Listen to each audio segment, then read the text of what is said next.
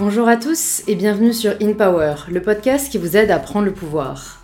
Aujourd'hui, j'ai le plaisir d'accueillir le premier chef restaurateur sur In Power, car j'ai reçu plusieurs chefs pâtissiers, une chef de cuisine, mais jamais de chef qui a monté ses propres restaurants. C'est chose faite désormais grâce à Juan Arbelaez, même si ça sonne beaucoup mieux avec l'accent colombien qu'il vous fera bien mieux que moi. Car oui, Juan nous vient tout droit de Colombie, où il a passé toute la première partie de sa vie, avant d'aller poursuivre son rêve, devenir chef en France. Choc des cultures, choc du métier, mais animé par le goût du challenge, Juan débarque donc en France et commence en combinant au mieux formation et petit boulot pour payer ses études. Juan nous partage la difficulté des débuts et tout ce qu'on ne voit pas forcément derrière la toque du cuisinier. Les heures interminables, les blessures en cuisine, la compétition rude, mais rien de tout ça ne l'empêche de continuer à travailler dur et d'ouvrir son premier restaurant à 25 ans. Vide les deux premiers mois, son premier restaurant, Planksa, se fait rapidement un nom et sera le début d'une aventure qui continue encore aujourd'hui, car Juan est maintenant à la tête de 5 restaurants et 4 vont encore ouvrir prochainement. Juan nous révèle comment il arrive à diriger un tel orchestre et nous partage également les rêves qui lui restent à réaliser. Si cet épisode vous plaît, c'est en laissant 5 étoiles sur Apple Podcast que vous pouvez me le faire savoir et en laissant quelques lignes sur pourquoi vous appréciez l'écouter.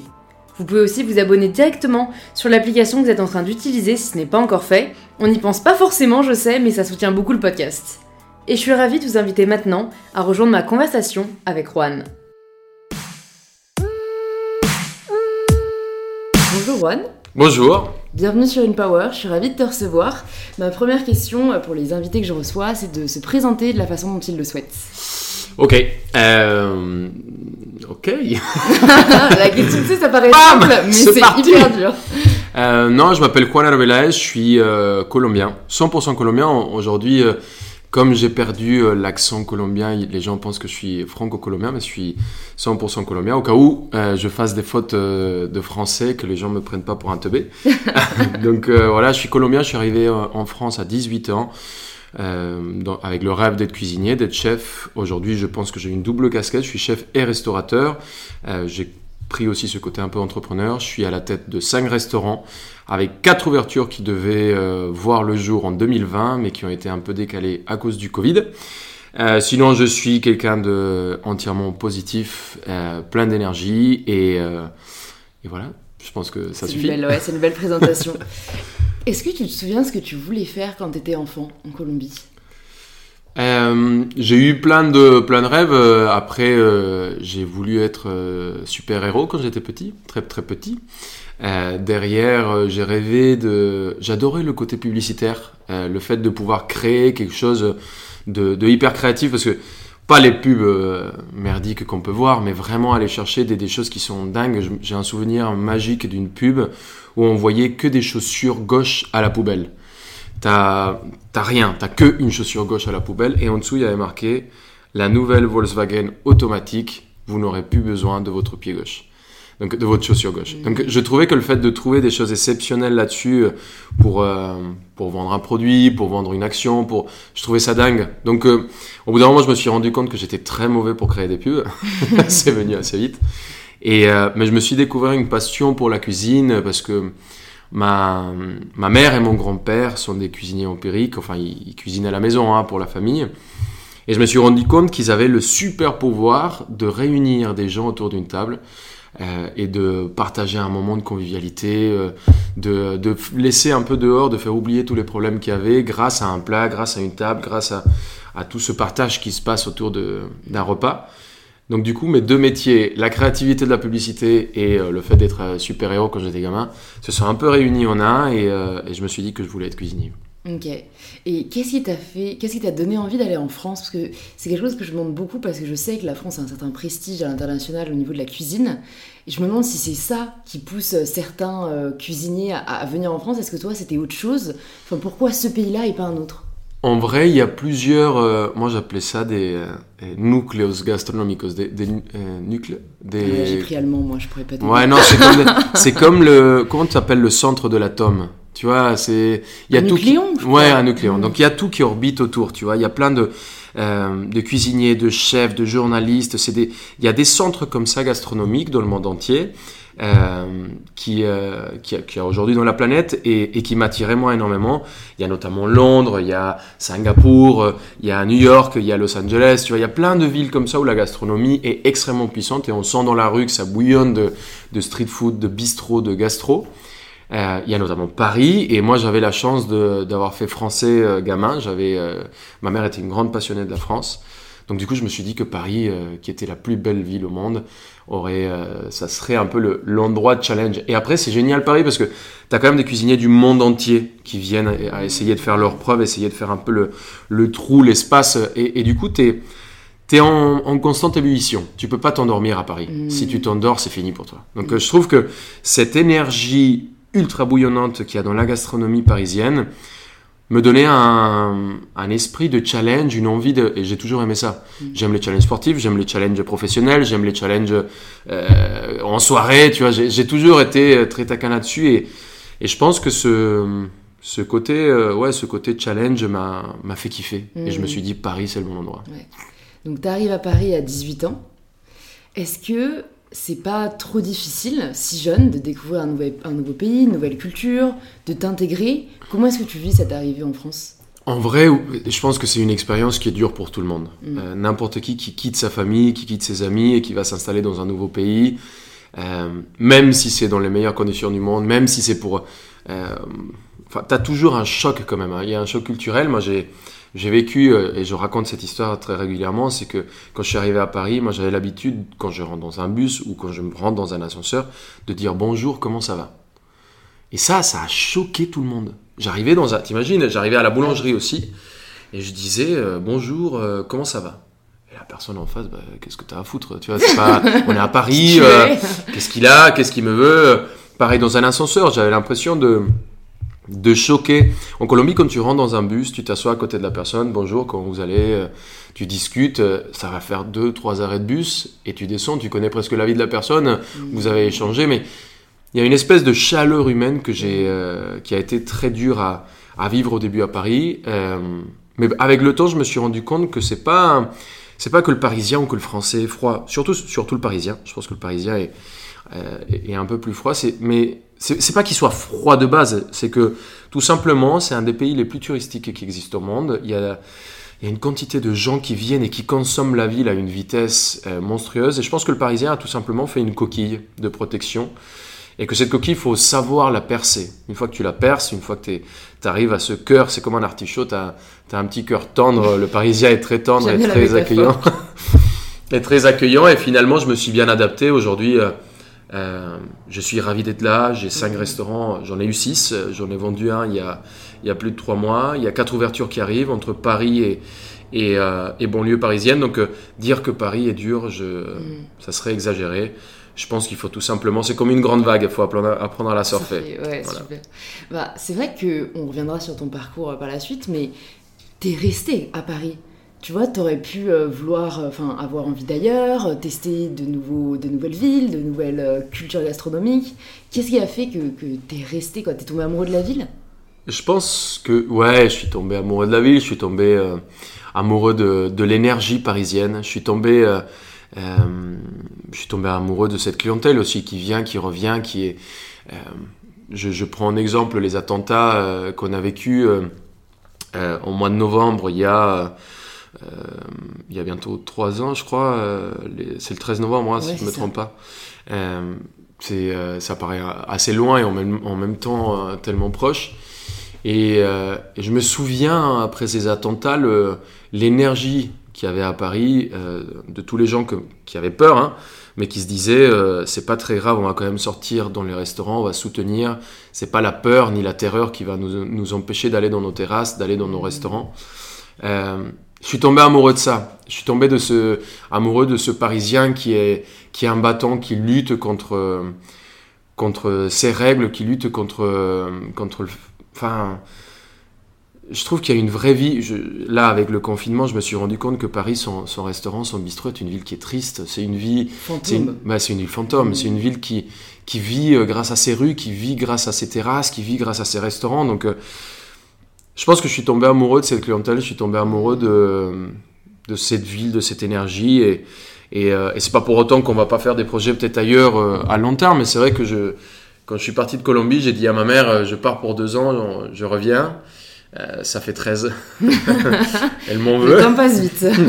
Elle m'en veut et à chaque fois que je reviens, bah, elle comprend, de toute façon, elle comprend, mais, mais c'est vrai que j'étais parti pour deux ans et, Et, Et, euh, jamais et je suis jamais quoi. retourné et je suis, euh, pour l'instant, je suis très content. Ouais. C'est vrai que c'est une ville qui, euh, qui me va bien et que j'aime bien. Mm. T'as fait, je crois, tes armes au Cordon Bleu à Paris, euh, qui est en plus un institut euh, que moi j'ai découvert récemment parce que paradoxalement c'est très connu à l'étranger et pas tant que ça en France. Euh, alors qu'il propose notamment des super ateliers. avec ma soeur, on a fait un atelier viennoiserie, on a trouvé ça génial, c'est juste à côté de chez moi. Comment c'était cette formation? Est-ce que ça t'a enfin, confirmé ton appétence pour la cuisine Est-ce que t'as eu certaines désillusions? Parce que bah, cuisinier, c'est quand même un métier très très difficile. Euh, quand je suis arrivé, c'est vrai que à la base, je suis pas venu pour faire le, le diplôme de, cu- de cuisine. Je suis venu pour travailler. Euh, en vrai, j'avais pas les moyens de me payer un, le cours en entier au Cordon Bleu. Mm. Euh, et c'est vrai que c'est très connu dans le monde entier, mais, mais très peu en France et à Paris. Donc, je suis venu et j'ai voulu. J'ai fait une demande à Patrick Martin, qui était le directeur à l'école euh, à ce moment-là. euh, de, de savoir si je pouvais travailler pour euh, régler mes études. Euh, il m'a donné l'option de travailler pendant deux ans Mm. euh, en tant qu'assistant, commis. euh, et et j'ai travaillé très très longtemps là-bas. Et, euh, et il s'avère que c'est vrai que l'expérience de cuisinier au début, quand on, enfin, on a l'impression que c'est que, que des que des photos, que des soirées, que des, des beaux moments, que des, mo- des, des choses magiques. Et en vrai, la cuisine a un, un côté un peu obscur qui est très dur. C'est des horaires qui sont très longs, c'est les cuisines qui sont à 45 degrés, c'est euh, c'est se couper, c'est se brûler, c'est travailler pas forcément des fois avec des gens qu'on qu'on apprécie. Euh, c'est un univers qui est très très très très dur Mm. et qui exige énormément de, de constance, de, et qu'il faut, où il faut être solide psychologiquement Mm. on le voit, euh, il y a énormément de gens qui décident euh, à 30, 40, 50, 60 ans de quitter leur métier pour devenir cuisinier. Et, euh, et le taux d'échec des fois de cette reconversion euh, peut être énorme et peut être très décevante. Nous, enfin moi j'ai eu de la chance de, comme je l'ai dit au début, d'être un, un passionné de ce métier et d'être un grand food challenge. Donc en général quand j'arrivais pas ou quand on me disait non, c'est là où je mettais euh, 300% d'énergie. Ouais.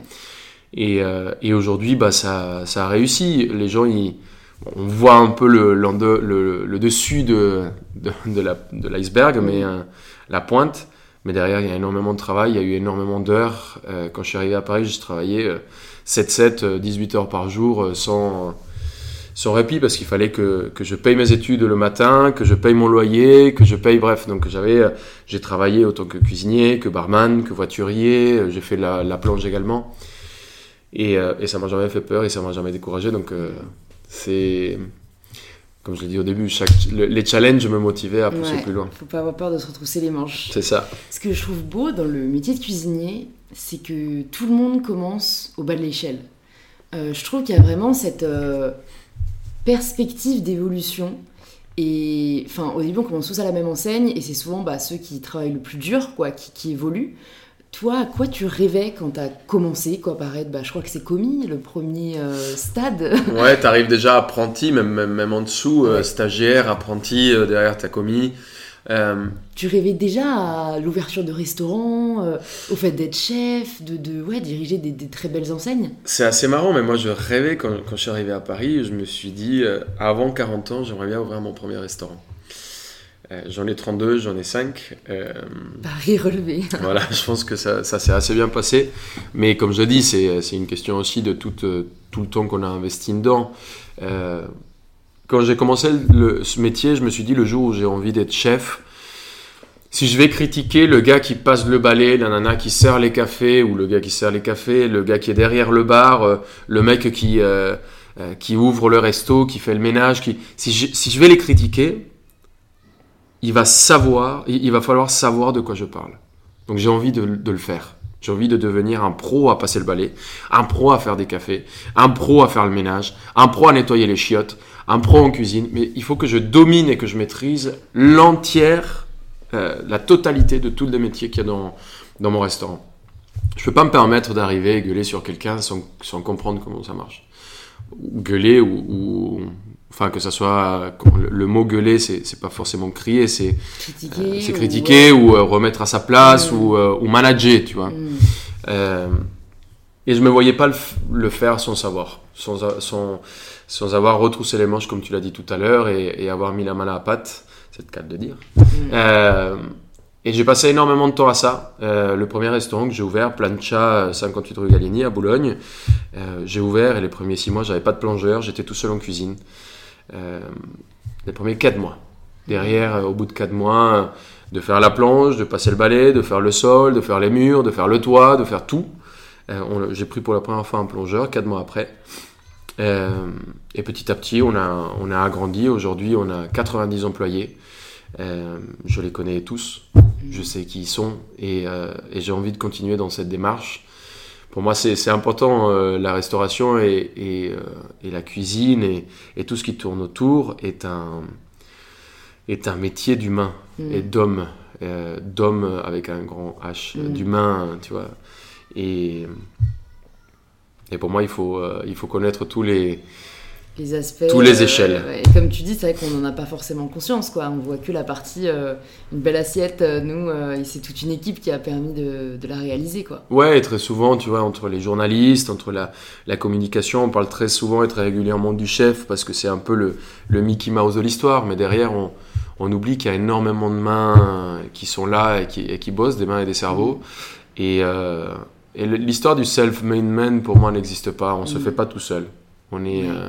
on est une team, on est une équipe. Il y a plein de gens derrière qui, qui sont fidèles. Euh, j'ai, euh, je pense à Gabriel, à Sandra, à, euh, à Enrique, qui sont mes plus anciens et vieux collaborateurs avec qui je bosse depuis plus de 7 ans. Donc, c'est des gens qui, qui, m'ont vu démarrer et qui sont mmh. toujours là.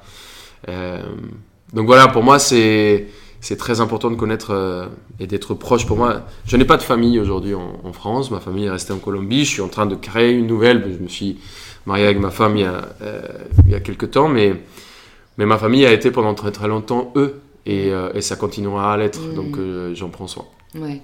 À quel âge du coup tu as ouvert ton premier restaurant? J'avais 24 Ouais, ok. 24, 25, j'allais voir 25 ça, ça te fait pas peur, tu vois, de te dire, euh, bon, bah voilà, j'ai à peine 25 ans, euh, je suis dans un nouveau pays, euh, mais, mais allons-y, parce que, enfin, tu vois, même l'aspect financier, tu disais, voilà, t'as dû tout payer, même pour, pour juste vivre et survivre. C'est un endettement d'ouvrir un restaurant. tu, tu n'avais pas de, de, guide, enfin, tu vois, comment comment t'as un peu abordé bon, ce challenge, je l'ai bien compris, mais ouais, il y a une réalité derrière qui, qui est pas évidente c'est pas évident euh, et je, je, le déconseille à tous ceux qui euh, sont pas convaincus à 350%. C'est mmh. pas 100, c'est pas 200, c'est faut être ultra supra convaincu. Euh, moi j'ai ouvert et j'ai passé quasiment deux mois sans clients euh, en faisant deux à quatre couverts euh, le midi et le soir quoi. Mmh. Et je me suis installé le premier restaurant dans je pense le pire endroit qui existe au monde. Et je suis loin des métros, je suis face à une caserne de pompiers dans une rue qui est non passante. Euh, et c'était, c'était un vrai challenge. Et, et le truc, c'est que j'ai, décidé de, de, de, ne jamais lâcher. Mm. Et, euh, et pour moi, mais pour moi, c'était une expérience magique. Le fait de, de, de, réussir au bout d'un moment et d'entendre ce téléphone qui commence à sonner et, et d'être plein trois mois en avance, c'est, Enfin, il n'y a, pas, a pas de meilleure sensation, c'est euh, quelque chose de dingue. Donc, euh, enfin, je le déconseille à celui qui n'est pas prêt. euh, je le conseille à tous ceux qui sont vraiment passionnés et qui, euh, qui ont entièrement confiance en ce qu'ils font. En vrai, je ne changerai rien. Et, et oui, ça peut faire peur, mais encore une fois, j'ai l'air un peu de radoter, mais, euh, mais à chaque fois que quelque chose m'a fait peur, j'ai eu envie de tester. quoi. Mmh. J'ai euh, extrêmement peur de, de la hauteur. J'ai un peu le, le, vertige. Et dès que je vois une surface haute, j'essaye d'aller regarder pour combattre cette peur. Donc, euh, je pense que c'est quelque chose qui est un peu ancré en moi. Quand, quand j'ai un challenge, quand on me dit non, quand quelqu'un me dit ça va être plus dur, bah, c'est là où, où j'ai plus envie d'y aller. Ouais. Et tu as été un peu piqué, si on veut dire, par, par ce virus du, du restaurateur, parce que je me dis, ouvrir un, resto, un restaurant, c'est déjà pas facile. Euh, pour avoir des amis restaurateurs, vraiment, ils m'ont fait réaliser que c'est pas du tout forcément ce qu'on imagine, et qu'on peut, tu vois, idéaliser le fait d'ouvrir un restaurant, mais qu'on se rend pas compte de toute la logistique que c'est derrière. Donc toi, t'en, t'en as pas ouvert un, t'en as ouvert cinq, il y a par il y en a quatre qui arrivent. Qu'est-ce qui te plaît autant dans le fait de- d'ouvrir de nouveaux restaurants? Est-ce que c'est proposer de nouvelles cartes, euh, l'identité Enfin, parce que je me dis, c'est... Est-ce qu'à un moment, tu vas pas euh, te noyer, quoi, presque, dans, dans, dans la, la bouffe ou tout ce, que tu, tout ce que tu offres euh, dans tes restaurants? Ouvrir un restaurant, c'est vraiment compliqué. C'est extrêmement compliqué. Il y a beaucoup de paramètres, des choses que qu'on on peut maîtriser, mais pas, pas à 100%. On a euh, aujourd'hui, j'en ai ouvert plusieurs. C'est pas juste parce que moi j'ai décidé, j'ai voulu et que c'est venu comme ça. hein. Euh, j'ai eu de la chance de croiser le chemin de deux, gars qui sont incroyables, qui sont mes deux, enfin deux de mes meilleurs potes. Euh, c'est mes témoins de mariage d'ailleurs. Euh, des très grandes amies et qui sont Grégory Chantios et Pierre Julien, ces deux frères. C'est les fondateurs de Calios. Avec eux, on a, on a créé une entité, une, une boîte, une structure qui s'appelle Eleni, euh, qui est une, une structure qui va gérer euh, les actifs d'un restaurant. Donc, euh, qu'est-ce que ça veut dire? Il va gérer euh, euh, l'événementiel, la comptabilité, les ressources humaines. Euh, on a un directeur général dedans, on a euh, un directeur des opérations. Euh, du coup, toute cette structure nous a permis de. On a une directrice des achats. Euh, cette structure nous permet d'avoir en fait euh, une dizaine de cerveaux qui vont permettre que les restaurants puissent travailler de la meilleure façon possible. Donc, disons qu'on a euh, au lieu d'être tout seul en train d'essayer de réfléchir et s'en sortir, on a créé une structure où on a cho- choisi 10 personnes où chaque métier que le restaurant a besoin, c'est leur spécialité. Donc du coup, on a euh, une espèce de, de centrale de pilotage qui nous permet aujourd'hui de travailler dans les meilleures conditions possibles. Et, et ça me permet moi aussi de me concentrer sur les choses sur lesquelles je suis, je suis meilleur. Moi, je sais pas faire les caisses. Tu vois. Mm. Enfin, je sais le faire, mais c'est pas mon kiff. Mm. Moi, euh, euh, je sais pas faire des, euh, des, des fiches opérationnelles de, de groupe qui arrivent, tu vois, avec euh, 25 couverts, euh, machin, avec tous les... les c'est, c'est pas mon taf, c'est pas mon kiff, c'est pas ce que j'aime faire.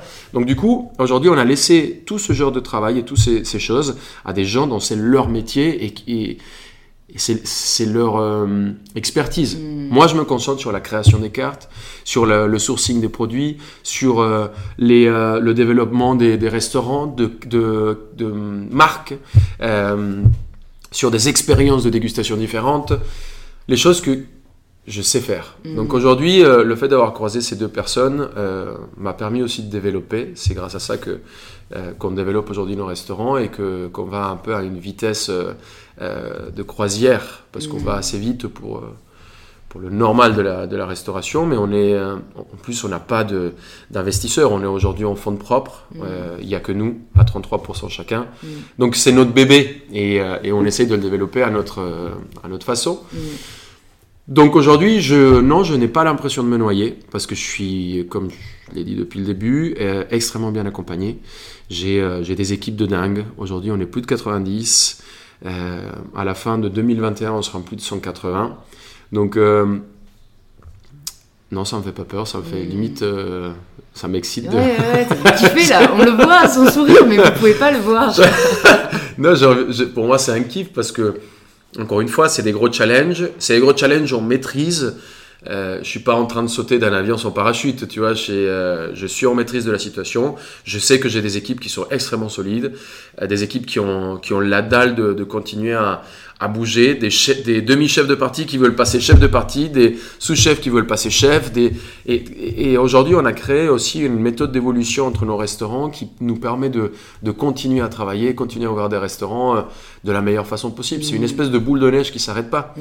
Et, euh, et non, franchement, euh, non, je me sens pas noyé, je me sens même euh, avec plus d'oxygène qu'avant. Ouais, ouais. Et d'ailleurs, on ouvre en septembre la Défense, qui a été un peu décalée à cause du, euh, du Corona, qui est une ouverture de dingue. Ça va être, euh, ça va être cinglé. J'ai des projets d'Amérique latine aussi. Enfin, j'ai vraiment envie que ça arrive. ouais. Trop cool. Mais tu rappelles euh, quelque chose de très important, et d'ailleurs dont, dont Fanny me parle souvent, dont on parlait, c'est euh, qu'il faut vraiment protéger sa zone d'énergie positive parce que le risque, quand on commence à faire des projets et qu'on est pris euh, par, par, cette passion, c'est de perdre trop de temps dans ce, ce qu'on n'aime pas faire, tu vois. Si toi, comme tu disais, tu avais passé pas 4 mois, mais 2 ans à faire la plonge, le balai, les fiches opérationnelles, euh, euh, en fait, tu te serais sûrement là pour le coup, voilà, drainé, parce que l'énergie que tu reçois aurait été inférieure à celle que tu dépenses. Mm. Alors que là, au contraire, l'énergie que tu, que tu dépenses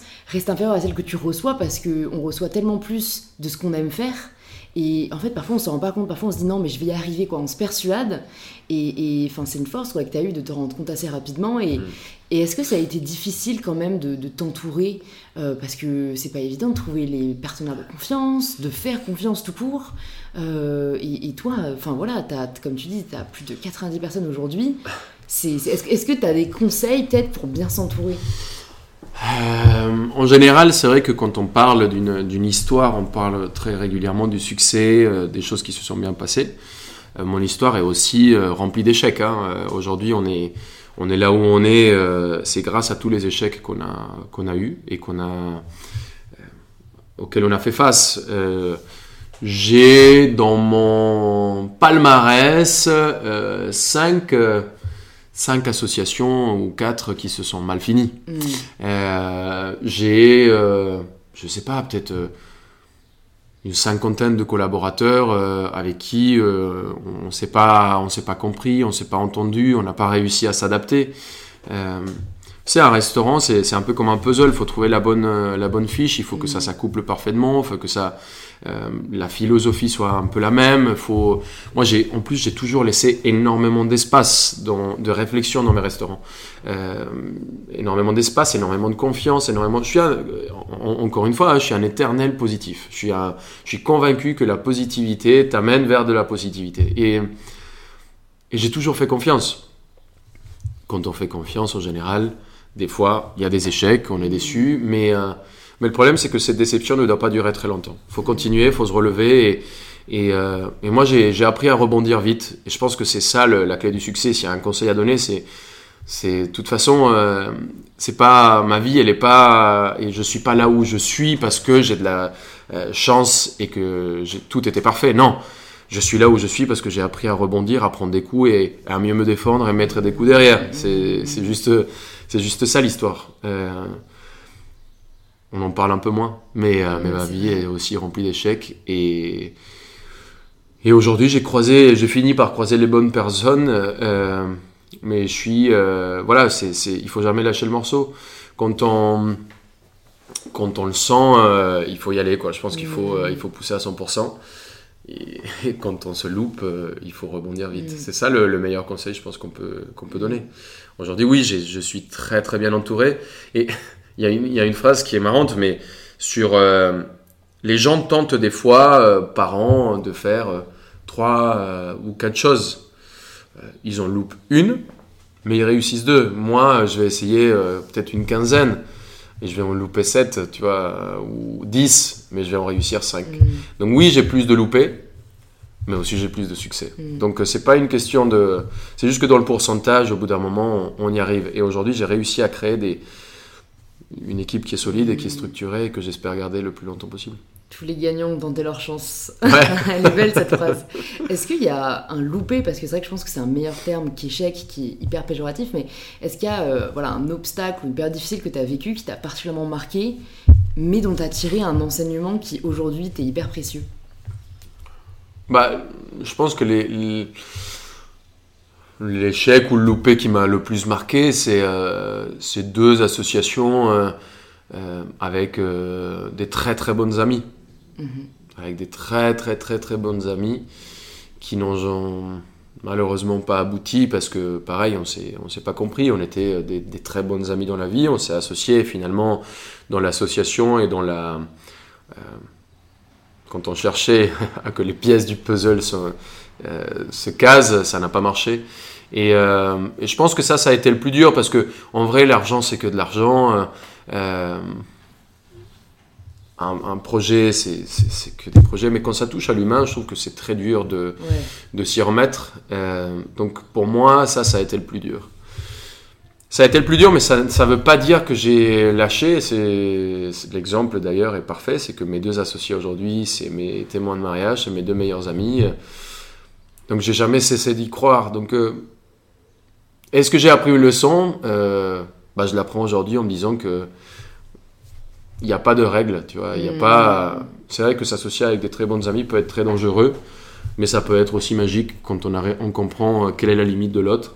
On met du temps à le comprendre. Hmm. On met du temps à le, comprendre, mais, euh, mais aujourd'hui ça fonctionne. On s'embrouille euh, comme, euh, comme toutes les associations doivent s'embrouiller. On laisse passer quelques jours et on revient et, et, ça se passe de mieux en mieux et on est plus solide. Donc on sent que chaque craquage nous rend plus solide aujourd'hui. Je ne sais pas si j'en ai en tiré une leçon parce que la première chose que j'ai fait après c'est le refaire. Donc non, je suis non, je pense que ça peut fonctionner à partir du moment où on, est, euh, où on est solidaire, où on fait attention, où chaque pas qu'on fait, on le fait dans le respect de l'autre. Et... Euh, ouais, il faut trouver le bon puzzle, comme tu disais. Ouais, il faut trouver le bon puzzle. Mm. Mais c'est ça, c'est ça qui m'a marqué le plus parce que ça touchait à l'humain et ça touchait à l'amitié. En vrai, euh, tu perds de l'argent, oui, c'est dur, mais tu la retrouves derrière et si tu es, si es malin, tu perds un projet, bah, c'est pas grave, on en crée d'autres. Euh, mais l'amitié l'humain, c'est dur. Ça se remplace pas. C'est dur, Tu disais aussi, du coup, tu es, chef d'entreprise aujourd'hui. C'est pas quelque chose pour lequel tu as été formé, même s'il n'y a pas vraiment de, formation, tu vois, à devenir euh, entrepreneur ou chef d'entreprise. Mais bon, j'imagine que quand même, tu as dû euh, apprendre beaucoup de choses que tu ne savais pas.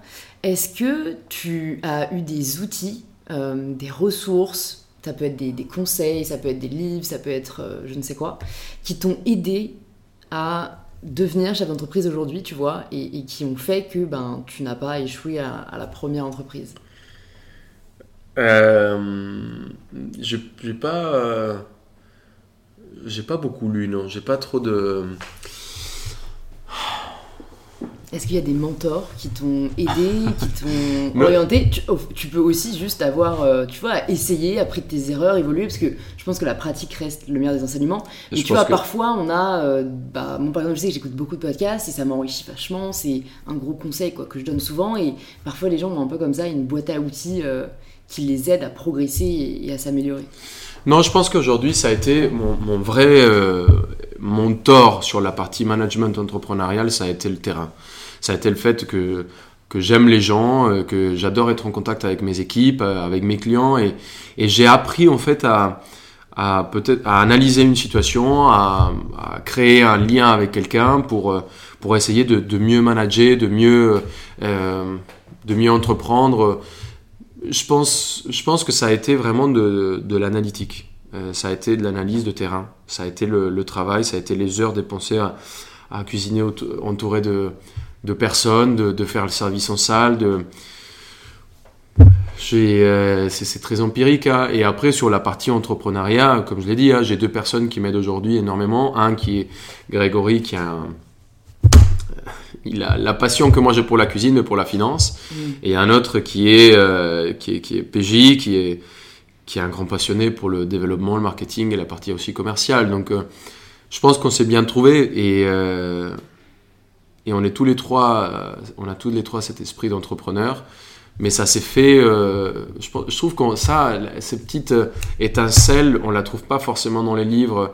Ça, on peut trouver des conseils, mais, mais ça se trouve sur le terrain, je trouve. Hmm. le côté management et le côté gérer des équipes, ça, je l'ai appris sur le terrain. Je n'ai, je n'ai jamais été un grand, un grand lecteur. je n'ai jamais été parce que j'ai pas eu le temps, hmm. parce que j'ai toujours énormément travaillé. Donc je pense que pour moi, je compare très régulièrement la restauration et, l'entrepreneuriat à, un sport de haut niveau. Tu as vous prendre toute la théorie que tu veux euh, face à un tableau avec les meilleurs profs du monde. Si tu vas pas sur le terrain et tu, euh, tu joues pas avec la, vraie balle, tu n'apprendras jamais. Donc pour moi, c'est le succès, il est là. Il se hmm. fait aussi sur le terrain. Et si toi, aujourd'hui, tu devais euh, devenir le mentor bah, des personnes qui nous écoutent et, et après, bah, là, tu es presque 10 ans d'expérience, quel conseil tu leur donnerais bah. si tu pouvais les aider? Il faut venir dans mes restos, euh, en chier un peu et derrière. La meilleure des formations, c'est efficace. Non mais c'est vrai que je, je, je, pense que le terrain te forme, te forme vraiment bien et, et, oui, enfin, les podcasts, les livres, on a plein d'informations qui sont hyper intéressantes sur lesquelles on peut s'enrichir, euh, qui nous donnent des outils pour, pour mieux avancer. Mais ça ne veut pas dire que si tu écoutes des podcasts ou si tu lis des livres, tu seras le meilleur entrepreneur. Mm. Je pense que le mieux, c'est tenter, le mieux, c'est tester, le mieux, c'est le réfléchir, le structurer, c'est bien l'analyser et c'est se lancer. Et. Mm. Euh, et encore une fois, c'est rebondir vite à tous les échecs ou mm. tous les loupés qu'on va avoir. Euh, c'est important. Hmm. C'est important. Euh, c'est difficile de, de, donner en, euh, en, quelques mots ou, euh, ou, en une heure ou les conseils pour devenir un entrepreneur. Je pense que ça se fait sur le terrain et quand on le voit, les, les plus grands entrepreneurs aujourd'hui dans le monde, c'est des gars qui ont démarré bah, au plus bas, au plus bas et qui et qui putain ils se sont démerdés pour s'en sortir. Donc je pense que hmm. c'est c'est le terrain qui forme. Ouais, beaucoup de travail. Ça, c'est vrai qu'on le dit pas forcément assez c'est le lien de la guerre quoi. Il, y a une autre, euh, il y a une autre casquette que tu as aussi, euh, que j'appelle moi la, enfin, la création de contenu. Euh, aujourd'hui tu es très visible sur les réseaux sociaux, tu fais beaucoup de, télé, je crois que tu as commencé en faisant Top Chef. Est-ce que c'est quelque chose que tu te voyais faire ou pour le coup ça t'est un peu tombé dessus? Et, qu'est-ce qui te fait kiffer là aussi dans cet aspect de ton métier? Je m'attendais pas forcément à faire de la télé. J'étais assez timide quand j'étais gamin. Euh, on a du mal à le croire, mais, j'étais vraiment timide quand je parlais en, public. Je devenais euh, public, euh, ça veut dire plus de trois personnes. Hein. je devenais tout rouge. C'était c'était pas un exercice qui, me plaisait. Mm. Et comme j'ai dit dès le début, hein, dès que je sens que je suis un challenge, j'essaye de me donner du mal pour le dépasser et j'ai travaillé dessus je me suis rendu compte que, et je me suis convaincu que être face à une caméra, c'était juste être face à une caméra, tu vois. C'était, c'est pas, c'est pas grave, quoi. Il y a mm. rien de, il y a des gens, quand ils sont face à la caméra, on dirait qu'on les pointe avec limite une arme, tu vois. Mm. Ils se décomposent. Moi, je me suis convaincu que c'était juste une caméra et qu'il fallait être soi-même. Et, euh, et, je pense que c'est ça qui a fonctionné, c'est que que je fasse de la télé, que je fasse un, un, podcast, que je passe à la radio, que je que je sois dans mon resto, que je discute à un client, que je sois avec mes amis, j'essaye d'être le même. Et, euh, et elle est là la force, c'est que tout simplement, je n'ai jamais envie euh, et je n'ai jamais eu besoin de faire genre. Hmm. Tout simplement, je mais autant d'énergie dans mon quotidien que, euh, que ça soit à la télé. Donc je pense que ça a été aussi là le secret. Hmm. bon, j'ai j'ai de la chance d'avoir beaucoup d'énergie à donner et, et ça c'est. Ça se ressent. je suis un peu hyper active et, et, ça c'est une chance que j'ai. Mais Ouais, aujourd'hui, je suis hyper présent parce que c'est quelque chose qui me plaît. C'est quelque mm. chose euh, qui me fait plaisir. Je n'ai jamais euh, créé, euh, je n'ai jamais structuré mes réseaux sociaux. Je n'ai jamais, je, je, me suis pas dit, il faut que je fasse ceci pour avoir des followers, pour essayer d'être plus visible. Pour En vrai, je l'ai toujours fait un peu comme ça me venait. Et je pense que cette spontanéité, cette naturalité, cette, cette façon de les gérer de façon très simple. des fois, quand je fais une story, je dis, bon, ah, et je me, je dis une connerie, tu vois où je me entremêle les, euh, les pinces et, euh, et je vais pas l'effacer, je vais pas le refaire. Tout simplement, je vais dire ah, merde, pardon, euh, je suis fatigué, désolé les gars, et je, et je le mets. Mm. Et je trouve que ce côté très nature, très brut, très, très spontané, bah, rend les choses aussi hyper accessibles. On se dit aussi la personne qui est face au téléphone et, et, comme moi, quoi. On, on, on, se chie tous, hein. des fois quand on parle, on est fatigué, ça nous arrive. Et je pense que c'est ça qui a fonctionné. Donc aujourd'hui, euh, euh, pourquoi ça fonctionne, pourquoi je suis assez présent, c'est tout simplement parce que on, vit au quotidien. Euh, c'est intrusif des fois, donc j'essaye de faire un peu la part des choses, j'essaye de couper, j'essaye de ne pas tout partager, mais je trouve que il c'est devenu un outil de communication qui est hyper intéressant, c'est devenu un outil de, de rester connecté aussi avec, avec mes clients, d'avoir des retours, de, c'est un espèce aussi de, service après-vente qui est hyper intéressant. Mm. Parce que euh, je suis en contact avec tous mes clients euh, au quotidien qui m'envoient un message sur Insta euh, en me disant écoute, j'ai mangé, c'était délicieux, ou j'ai mangé, regarde, c'est la livraison est arrivée complètement à l'envers. Donc ça me permet aussi moi d'ajuster des tirs derrière. Pour moi, c'est un, c'est un outil de communication, c'est un outil de service après-vente, c'est un outil de, partage, de partage du quotidien. Donc pour mm. moi, c'est, c'est quelque chose que je kiffe faire. Ouais. Donc, voilà. Ouais. Et t'en parlais, ça peut parfois être intrusif, euh, surtout quand on a un rythme de vie déjà hyper euh, dense comme le tien. comment tu gères euh, ce côté parfois aussi. euh, Enfin, il y a une phrase que j'ai lue récemment, que j'ai partagée dans une de mes vidéos, donc euh, peut-être que les personnes qui nous écoutent euh, l'auront vu, mais c'est There is no success without rest. Ouais. Et alors, par exemple, pour moi, c'est un truc que j'ai. Enfin, je, je comprends, mais que j'ai vachement de mal à appliquer pour moi-même. Ouais. Est-ce que c'est un truc que tu arrives à faire? Euh, Je sais que Laurie et toi, vous êtes fans de sport, que vous y accordez beaucoup de, de temps. Est-ce que tu arrives comme ça, tu vois, à, à vraiment, euh, quand tu quittes le resto, tu quittes le resto, quoi. Et là, tu te reposes, tu kiffes un moment entre amis, tu culpabilises pas forcément. Est-ce que tu arrives à, à- à déconnecter? Et comment tu t'organises un peu, quoi, dans la semaine ou pour, pour déconnecter Moi, c'est vrai que je suis un, enfin, je suis un, grand boulimique de travail. Je suis un grand malade de travail. J'adore ça. Mais, euh, mais je pense que c'est grâce au, fait que j'arrive à prendre aussi euh, du recul. Euh, je le fais pas comme le commun des mortels. Hein. C'est pas un week-end par semaine. Je peux faire des 20, 30 jours d'affilée sans aucun souci, sans même me rendre compte. Et, euh, et au bout d'un moment, euh, je vais tout simplement euh, me caler 3, 4 jours et, et 5 jours, une semaine, 15 jours, un mois. Et...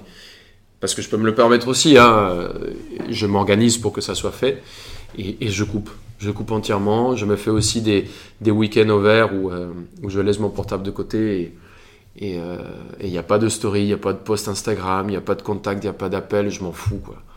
Et euh, ça peut angoisser des gens. Euh, moi, je viens d'un pays euh, où euh, l'angoisse n'existe pas trop, tu vois. Mm, mm. C'est tranquilo. On est, on est je viens d'un pays où, où même dans les situations les plus critiques, on, on va essayer de, de voir le bon côté de la vie.